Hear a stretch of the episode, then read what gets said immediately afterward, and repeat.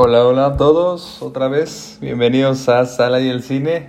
Aquí vamos a hablar hoy de una película, vaya, que me había tardado mucho en ver.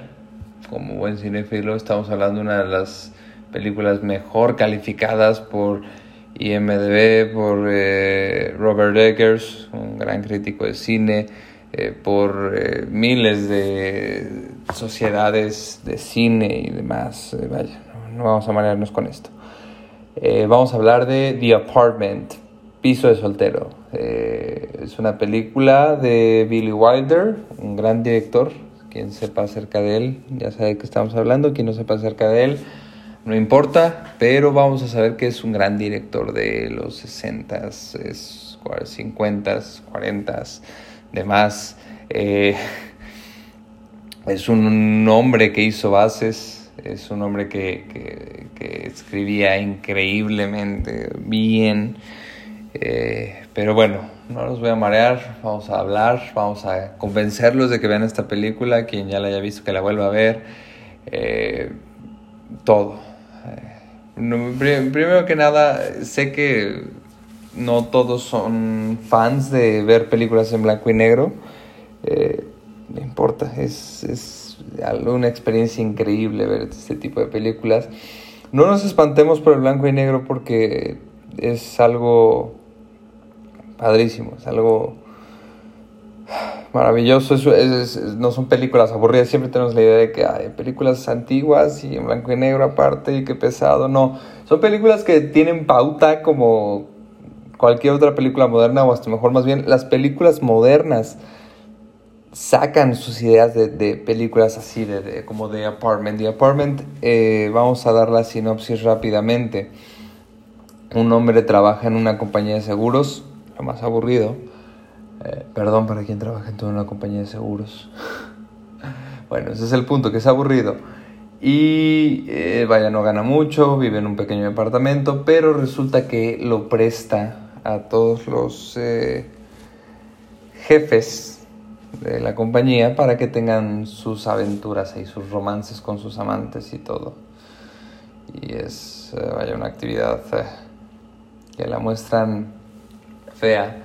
Y que, pero vamos al, al, tema de por qué es una muy buena película y vamos al tema de quien quiere aprender un poco más de cine, eh, de cómo manejan, cómo nos presentan poco a poco un personaje que está aburrido, que ve la tele, que los comerciales incluso le hartan, es el único entretenimiento que tiene y que vaya, no, no tiene mayor eh, tema en su vida que, que, poder mejorar su posición dentro de la empresa.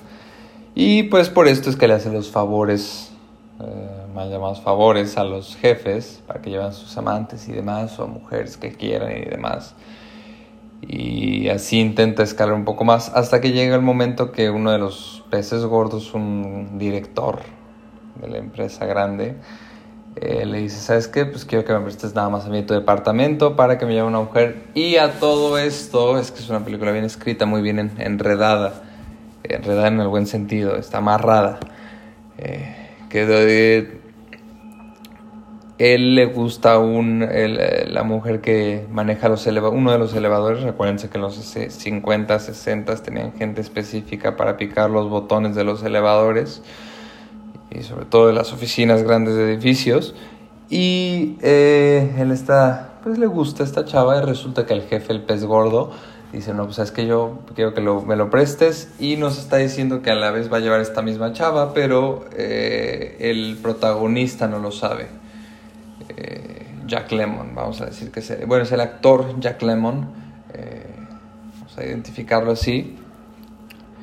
Y Cici Baxter se llama el, personaje, Baxter, entonces está bien, cualquiera de los dos cuando me escuchan decir esto. Y resulta que al final él no se entera, está feliz, bla, bla, bla. Lleva a la chava, la, eh, la, misma historia. El director de este dice que va a dejar a su esposa y demás, y bla, bla, bla. Y mientras tanto, Sissy Baxter pues intenta conquistar a la chava. Miren, no puedo dar mucho tema. Eh, si no quieren spoilers, ya saben, los spoilers van al final. Eh, Pero el chiste es que hay un enredo aquí gigante entre que ya saben la historia de un, hombre casado con su amante y del otro hombre que le está haciendo el favor, pero quiere con la mujer y demás. Quiero dejar en claro que esta es una película aparte que me impresionó porque Shirley MacLaine, para quien conozca del medio, es una mujer increíblemente fuerte, de eh, no quiero decir de carácter fuerte, pero fuerte. Es una mujer, eh, sí, fuerte es la palabra tenaz, independiente, demás, y, lo demuestra en la película. Obviamente enamorada pues, de un hombre casado con esta debilidad, esta mala decisión, pero es, es increíble. Y al final la película trata de todos los enredos que hay entre todo y, y pues cómo van desarrollándose las cosas y esto es a lo que voy, el cómo está escrito todo este tema como, como eh, esto que les digo de que el protagonista Baxter no, no conoce que es el, al, la amante del jefe al que le está haciendo el favor es la misma mujer con la que él quiere. Y, y al final nos une todo este tema, obviamente, nos une muy bien. Les digo, no les puedo dar spoilers porque, eh, como, bueno, eh, otra lección de escritura. Están divididos los eh, buenas historias en tres actos. Primer acto nos presentan a todos, segundo acto se enreda la trama. Tercer acto, la trama se va dando solución, desenredando nudo por nudo que se hizo súbitamente en, las, en el segundo acto. Ese es todo el punto. Si les doy los del segundo acto, se deshace todo. Entonces eso es todo lo del primero. Pero lo único que voy es que nos presenta todos estos personajes separados de una u otra manera y sin embargo los logra unir. Es muy importante ver cómo logra unir, eh, cómo a veces como espectador nos olvidamos que nos están presentando una historia de una manera muy inteligente y cómo a nosotros como espectador nos hace el único conocedor y el único sabedor de este enredo, de este problema. y y es algo increíble, es algo increíble. Y el, el, episodio, perdón, eh, se llama El espejo roto porque une todo, y quiero que nos demos cuenta si llegamos a ver esta peli, eh, que une todo ese segundo acto que hablamos a través de un espejo roto y como todo se revela a través de eso y, y, el espejo es solo un símbolo, pero es el que más me gustó a mí y el, y el más icónico, el representativo de toda la película, pero tiene muchos así y quiero que si podemos ahí los cachemos porque son muy buenos. Eh, bueno, esta es la sinopsis rápidamente. Lo mismo, quiero eh, hacer notar que una película en blanco y negro tiene la misma emoción. Sí tiene los diálogos obviamente diferentes, las notas, demás, pero tiene la misma emoción que una película a color que podamos tener hoy en día. Eh, esta película se llevó cinco Oscars, mejor película, mejor guion, es mejor director, es, es, muy bueno, es muy, muy padre. Y si queremos aprender un poco más, veamos películas así, más películas Y No voy a decir que las veamos una y otra vez, yo la voy, puedo ver una y otra vez, pero no. Eh, hablamos ahorita de todas las maravillas que tiene la, la escritura. Ahora vamos a hablar también bien porque Billy Wilder era muy bueno en su época muy innovador de cierta manera. Y vaya, es porque tenía ciertos efectos limitados para la época. Yo soy un gran defensor de, de, los efectos eh, visuales prácticos, de los que no necesitan computadora hoy en día. Digo, no que tenga nada de malo la computadora, pero Christopher Nolan, por ejemplo, con Inception y demás, es la gran prueba de que los efectos eh, manuales, rústicos, son mucho mejores que los efectos eh, computarizados. Uno de estos es que vamos a ver la escena inicial de la película, que será un montón de, mesas, como era antes, era un gran salón con un montón de mesas, nadie tenía su oficina, tenía su propia mesa. Y la manera que hace esto Wilder, por ejemplo, me encanta, es ese gran ejemplo de los efectos especiales es que eh, obviamente no contrata un salón gigante con un montón de gente y un montón de mesas, sino que contrata las primeras mesas con gente, adultos, demás, las decora. Las mesas del fondo les ponen niños con mesas más pequeñas y las mesas de hasta atrás las hace con eh, figuras de cartón y demás y, entonces y les da movimiento con hilos y, demás y hace el efecto de tener un salón gigante, de tener un salón inmenso y obviamente pues aquí va mucho más temas de, de descapitalizar el, el tema de individualismo, de que todos trabajamos en masa, en gigante. Y esto es muy importante, de nuevo volvemos a la escritura, porque nos enseña un hombre más, un hombre entre tantos que quiere subir, que quiere escalar, pero no puede porque está entre tanta, tantísima gente.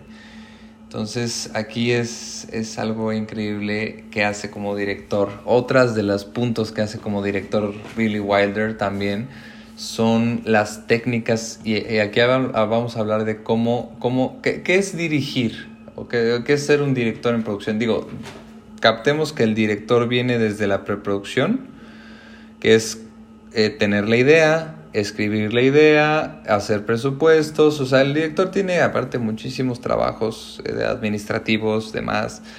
Este, a veces van a los productores eso, pero Billy Wilder controlaba todo esto como director, le escribía y en el momento de filmar era uno de los grandes éxitos que es como cuando conectamos al director siempre con su megáfono antiguo y su silla esta este, de tela y madera. Y es donde Billy Wilder escribía y no dejaba que nadie improvisara.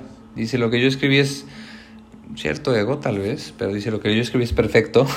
Nadie le va a mover tienen eh, anécdotas de esta película donde discuten la eh, si debe de darse el, algún sí, por ejemplo, tienen partes donde dan un sí dos veces y está escrito que sean tres o una y los actores discuten y demás.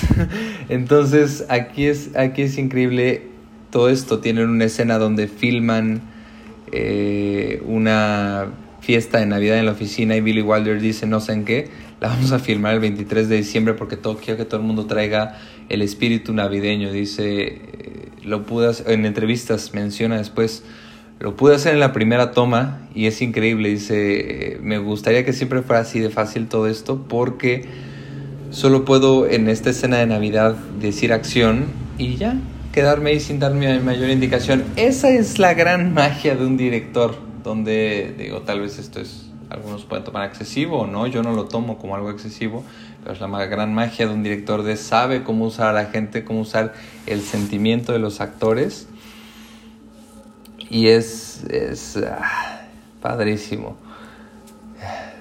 Pero bueno, este es un poco de trabajo de los directores.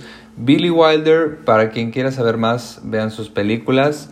Eh, Dos Sebas y Adán, eh, Something Like Hot se llama.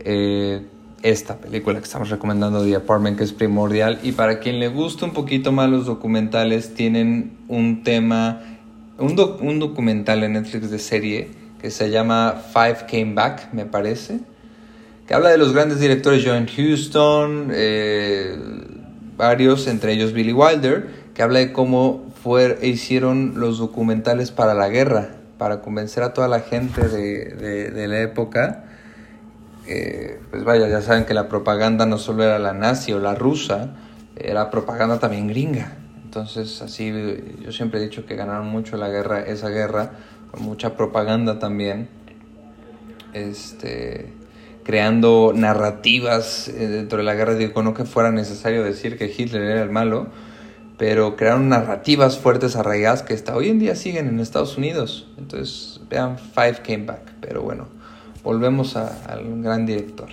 eh, a la gran película.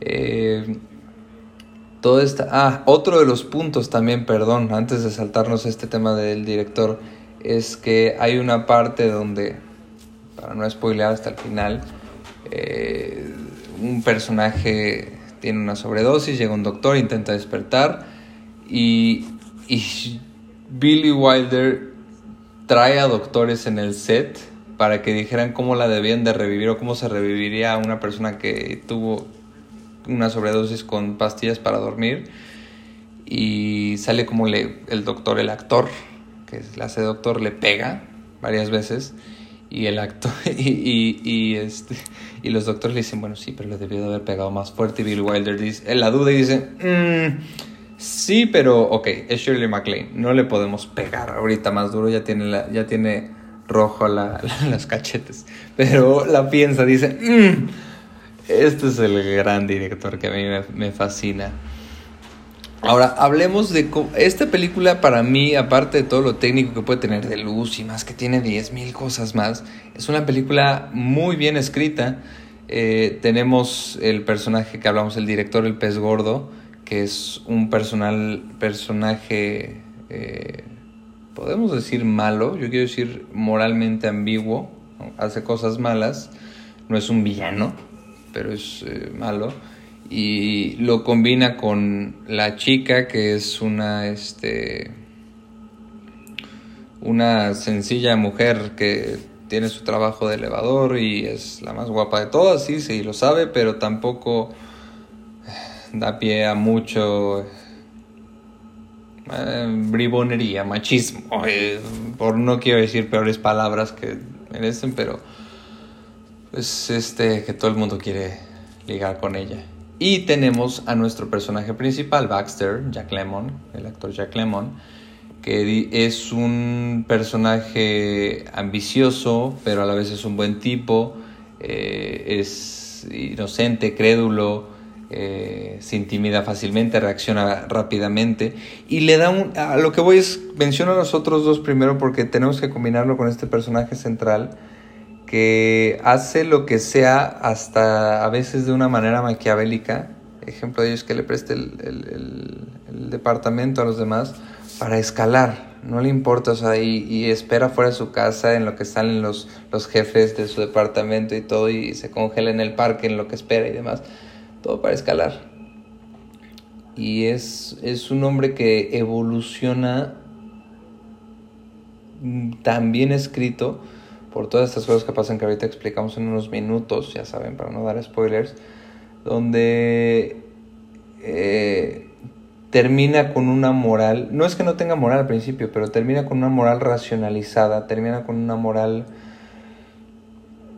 mucho más madura, que dice no puedo ser tan crédulo, debo de hacer las cosas que quiero, sí debo de obtener lo que quiero, pero también qué es lo que quiero eh, y qué es lo de cierta manera lo correcto que debo de querer. Eh, yo creo que nos podemos identificar muchísimo con este personaje.